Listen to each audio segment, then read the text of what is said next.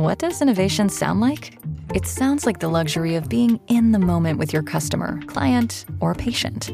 It sounds like having the right information right when you need it. It sounds like being at your best for your customers and your business. Thanks to Highland's intelligent content solutions that improve digital processes, innovators everywhere are able to do their thing better, whatever that thing is. Now, who doesn't like the sound of that? Highland, for innovators everywhere, visit highland.com. This is your invitation to the intersection of versatility and design. The kind of experience you can only find in a Lexus SUV. A feeling this empowering is invite only. Fortunately, you're invited. Experience the versatility of the complete line of Lexus SUVs and some of the best offers of the year on select models at the Invitation to Lexus sales event, now through April 1st. Experience amazing at your Lexus dealer. Die Eintracht aus Braunschweig. Dieser kleine Pissverein. Löwengebrüll, der Eintracht-Podcast der Braunschweiger Zeitung. So geordnet in der Abwehr, schnell durchs Mittelfeld zum Angriff. Da ist nochmal so, ein, boah, so, so eine Power durch das Stadion gegangen. Es war richtig geil. Hintergründe, Analysen, Diskussionen. Lars, glaubst du, die Eintracht hat das Schlimmste für dieses Halbjahr schon hinter sich? Ja, ich glaube schon. So in der Gesamtkonstruktion kann, konnte es ja auch nicht mehr schlimmer werden als vor so, ja, wann war der tiefste, tiefere, noch tiefere Tiefpunkt? Vor zwei, drei, vier Wochen, so um, um Elversberg? Ja, Hannover, Hannover. War, auch, war auch übel. Aber gut, es könnte natürlich nochmal so ein tieferer Tiefpunkt kommen, wenn du irgendwie vernünftig spielst, aber trotzdem alle drei Spiele verlierst bis zum Winter. Das mit dem vernünftig Spielen, äh, wie groß ist da dein Optimismus, gerade auch mit Blick auf das 1-2 in Hamburg vom Freitag, ähm, bei dem du ja auch im Stadion warst und da einen ganz guten Blick auf die ganze Geschichte hattest? Vor der Pause war es natürlich nicht so schön. Ähm, ich finde, das kannst du gegen keinen Gegner vertreten, dass du innerhalb von 63 Sekunden waren es, glaube ich, zwei Buden kriegst. Selbst wenn Hamburg stark ist, aber diesen katastrophalen Ballverlust äh, in der eigenen Hälfte, den darfst du dir einfach nicht erlauben. Und wenn du vielleicht nur mit einem Gegentor in die Pause gehst, dann sieht das ganze Ding auch schon wieder anders aus. Nach der Pause war es ja durchaus, ähm, durchaus gut. Ähm, der HSV ist so ein bisschen in Passivität verfallen. Das hat der Eintracht natürlich auch Räume gegeben. Ähm, von daher, der Gegner hat schon auch wieder mitgespielt, wie bei vielen guten zweiten Halbzeiten, die wir in diesem Jahr gesehen haben. Ähm, aber so vom Großen und Ganzen fand ich es passabel nach der Pause. Ich wollte gerade sagen, so Magdeburg, da stand es nach gefühlt 20 Minuten schon 0-2, dann Paderborn nach 20 Minuten 0-2. Äh, ich glaube, gegen Düsseldorf war es ähnlich und jetzt in Hamburg wieder und dann, ja, ist es wahrscheinlich nicht nur, dass die Eintracht in Hälfte 2 sichtbar auch besser geworden ist, sondern auch, dass der Gegner nach so einer guten halben Stunde auch schon gemerkt hat, okay, ähm, die schlagen wir wohl auch so. Und jeder, der mal Fußball gespielt hat, egal auf welchem Niveau, der kennt das ja sogar. Wenn man relativ früh mal so 2-3-0 führt und dann denkt, okay, das Ding ist wahrscheinlich durch, dann reicht ja mal so ein Fernschuss, wie ihn jetzt äh, Kaufmann auch wieder am Freitag reingeballert hat, ähm, um dieses Spiel zumindest emotional nochmal zu kippen und dass dann am Ende so eine Fußspitze über den Punktgewinn oder eben nicht Punktgewinn entscheidet, das hatte für mich so ein bisschen schon finalen Charakter. Ich habe es ja gleich geschrieben irgendwie so, das war der, das waren die fünf Zentimeter, die am Ende den, die Resthoffnung auf den Klassenerhalt begraben haben, oder? Leo, du musst vorsichtig sein. Du hast hier schon einmal früher den Abstieg Ja. ausgerufen, aber Das ist ja alles Schall und Rauch, was ich hier sage. Es ist ja sowieso, hier, nichts ist so alt wie die Zeitung von gestern und wie der Podcast von gestern. Ich glaube, das muss man nur mal ins neue Zeitalter heben. Aber da, wenn Ja. da diese, dieses emotionale Moment, das es ja durchaus gab mit der Scherning-Übernahme, ähm, das ist ja da zerplatzt, oder nicht? nee. Meinst nicht? Das ist noch am Laufen? Ja, ich finde, so wie man die Spieler und auch den Trainer nach dem Spiel wahrgenommen hat, ist das nicht zerplatzt. Ähm, da ist durchaus mehr Zutrauen, mehr Mut, äh, mehr Überzeugung für die nächsten Wochen vorhanden, als es, glaube ich, bisher in dieser ganzen Saison der Fall war. Ja, aber warum dann, dann so ein Auftritt wie in den ersten 30 Minuten? Das passt ja irgendwie nicht zusammen. Ja, auch da fand ich, haben sie zumindest, was so defensive Kompaktheit angeht, ganz gut angefangen, haben vieles von Hamburg zerstört. Ähm, und dann gab es ja durchaus auch diese anderthalb Momente, einer von Joe Gomez, einer von Anton Donkor, wo er dann nicht ganz so druckvoll abschließt. Aber klar, also es hat mal wieder in der ersten Halbzeit an Entlastung gefehlt, an kontrollierten ähm, Gegenangriffen. Aber was die Mannschaft da so gegen den Ball vor allem in den ersten 20 Minuten gemacht hat, das fand ich nicht, nicht so verkehrt. Ähm, okay, aber dieser Doppelschlag, du hast ihn eben schon angesprochen, ist natürlich am Ende tödlich. Ich glaube, die Eintracht hat in den letzten sieben oder acht Spielen immer ein Gegentor nach Standard kassiert, kann das sein? So ungefähr, ne? Also ich glaube sechs oder sieben Mal immer das 0-1 nach Standard, was dann am Ende auch eine Konzentrations- oder Mentalitätsgeschichte ist.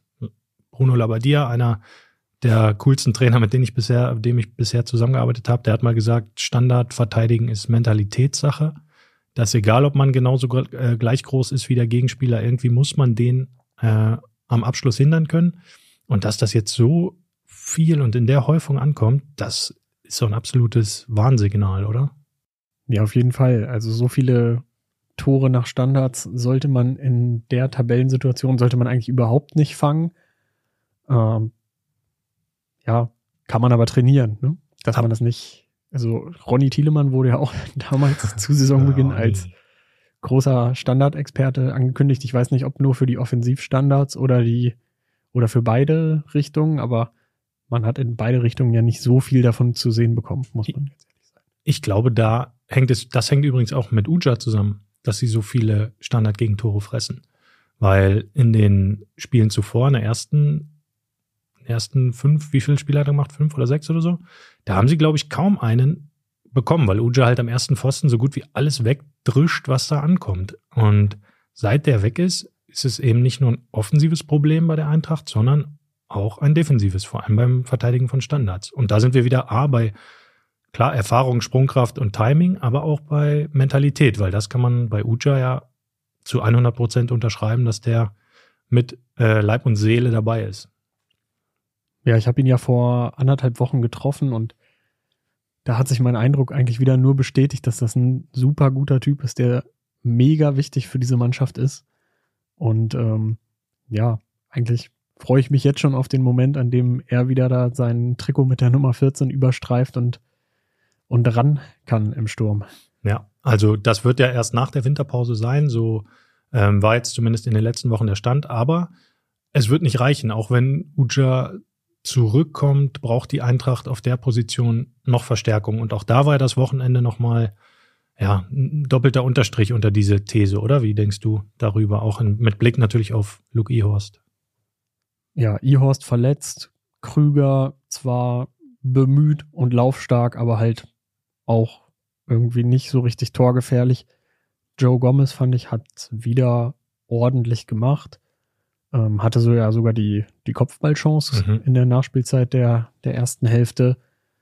Ähm, ja, aber ich frage mich halt, was mit dem Rest des Kaders ist, der da für vorne eingeplant ist. Also ein Charles Kana kam rein, aber wieder auf einer zurückgezogenen Position. Äh, ein Philipp scheint gar nicht gefragt zu sein, obwohl er es im Testspiel gegen St. Pauli gar nicht so schlecht gemacht hat. Aber ja, also ich würde da auch noch jemanden holen und wenn man so ein bisschen auf die Ersatzbänke der Bundesligisten guckt, ähm, wobei ich nicht weiß, ob sich die Eintracht da dann noch umguckt, wenn jetzt Peter Vollmann nicht mehr im Amt ist, ähm, dann gibt's da ja schon den ein oder anderen interessanten Namen, wenn man jetzt mal an so ein Kühlwetter aus Heidenheim denkt oder vielleicht sogar ein Mikkel Kaufmann von Union Berlin, wobei der jetzt am Wochenende, glaube ich, mhm. gespielt hat. Ja. Ja, Frage ist immer, wie kriegst du die Leute hierher mit der Perspektive auf ein halbes Jahr noch zweite Liga oder leist du jetzt jemanden kurzfristig auf, ein, ähm, auf eine halbe Saison oder sagst du im Winter schon, okay, ich stelle den Kader jetzt zweigleisig auf, auch langfristig? Ähm, das wird halt spannend, wie es zu lösen ist. Ähm, aber erstmal müssen ja auch ein paar Spieler den Abgang machen, um um Platz zu machen für mögliche Verstärkungen. Ja, ja das hat der Benjamin Kessel auch, wie ich fand, erfrischend, ähm, ehrlich und hart auch ähm, kommuniziert in seiner ersten größeren Pressekonferenz dann als sportlicher Leiter, dass eben ein paar Figuren auch den Weg hier weg finden müssen.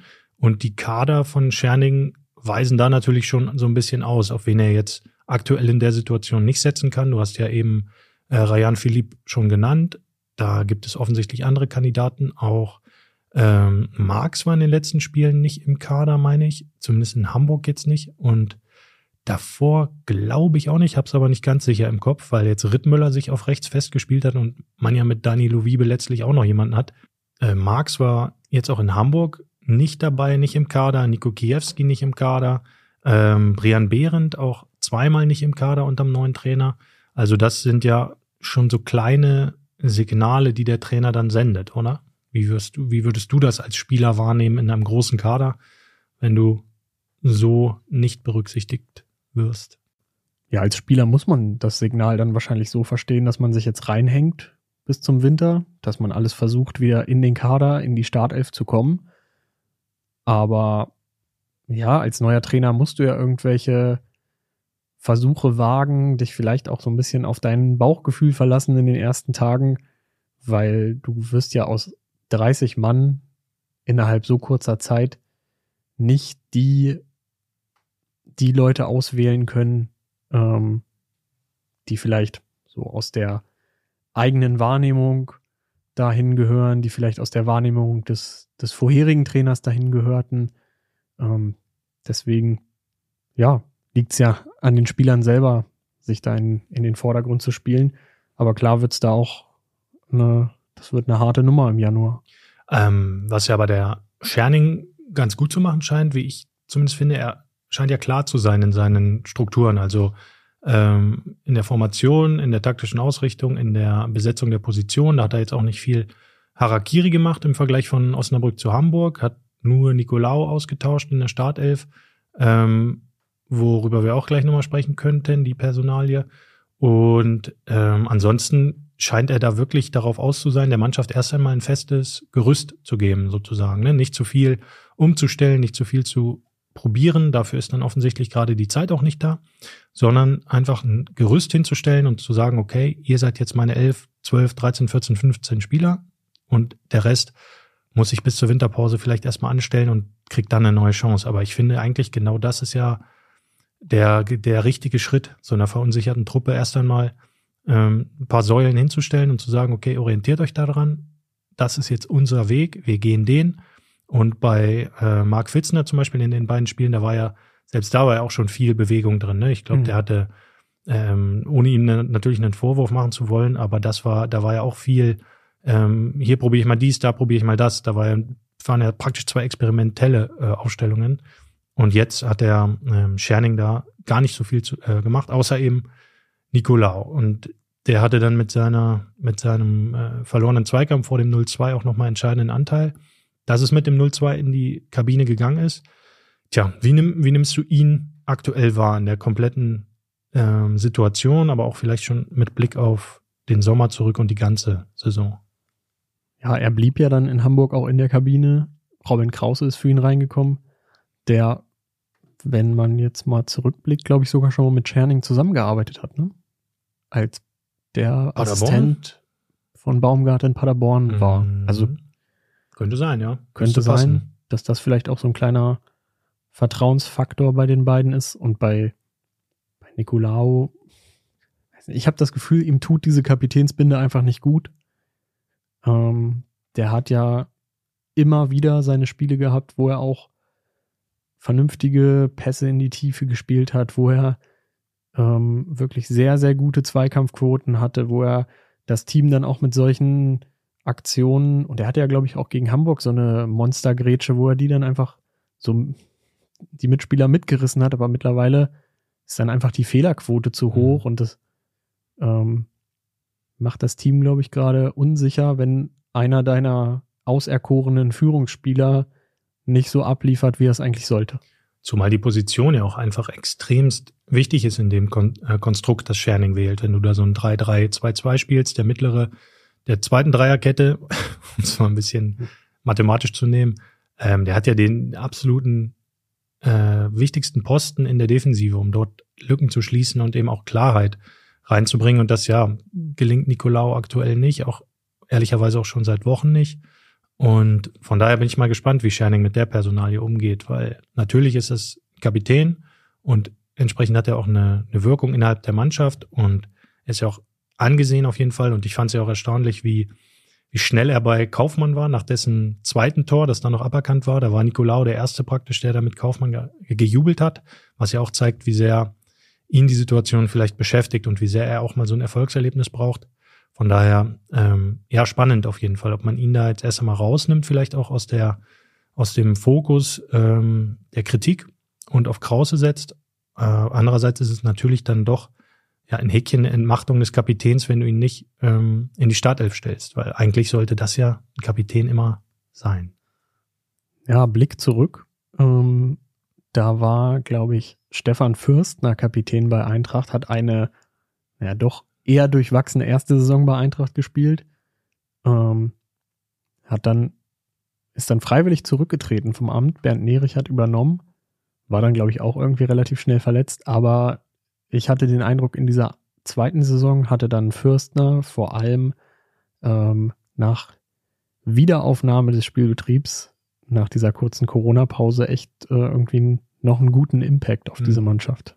Ja, kann schon auch sein, dass das auch hemmend wirkt, gerade wenn die Fußstapfen so groß sind. So ein Jasmin Fesic vorher Kapitän, der irgendwie alles geregelt hat, was man ja auf dem Platz gar nicht sieht, wenn man so ein Spiel sieht. Da gehört ja noch viel mehr dazu, auch unter der Woche mit den Fans, Sponsoren, mit irgendwelchen anderen ähm, Begleitern umzugehen, auch Begleiterscheinungen umzugehen. Das passiert ja alles auch außerhalb des Platzes und solche Fußstapfen muss man am Ende erst einmal ausfüllen können wenn da jemand ähm, mit solcher Erfahrung das aus der Hosentasche schüttelt. Also von daher, ähm, ja, wir, wir schauen da auf jeden Fall gespannt drauf, wie das weitergeht, auch in Richtung ähm, Samstag gegen Fürth, äh, ob Nicolau da erst einmal vielleicht draußen bleibt und Krause reinkommt. Also allein aus Leistungsgründen könnte man das natürlich so kommunizieren, weil am Ende ist es ein Leistungsgeschäft. Krause hat es in den zweiten 45 Minuten deutlich besser gemacht, war sehr präsent, aggressiv, äh, leidenschaftlich und relativ fehlerlos, was bei ihm ja auch immer mal vorkommt, dass er mal einen ganz gefährlichen Querpass dann spielt oder so. Von daher spannend weiterhin.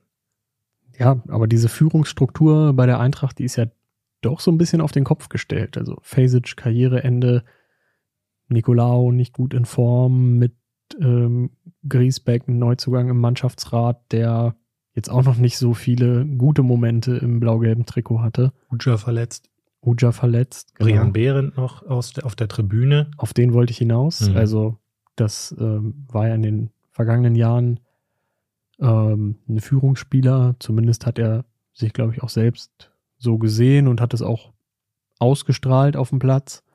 Ähm, und dass der jetzt so vielleicht auch nach seiner schweren Verletzung, nach diesem Muskelabriss war es, mhm. glaube ich, nicht wieder so richtig in, in, Tritt gekommen ist. Das ist schon, boah, das ist schon ein ganz schöner Einschnitt. Mhm, auf jeden Fall. Ähm, spannend, vielleicht kommt er ja jetzt auch wieder rein, Saulo De Cali mit Kopfverletzung.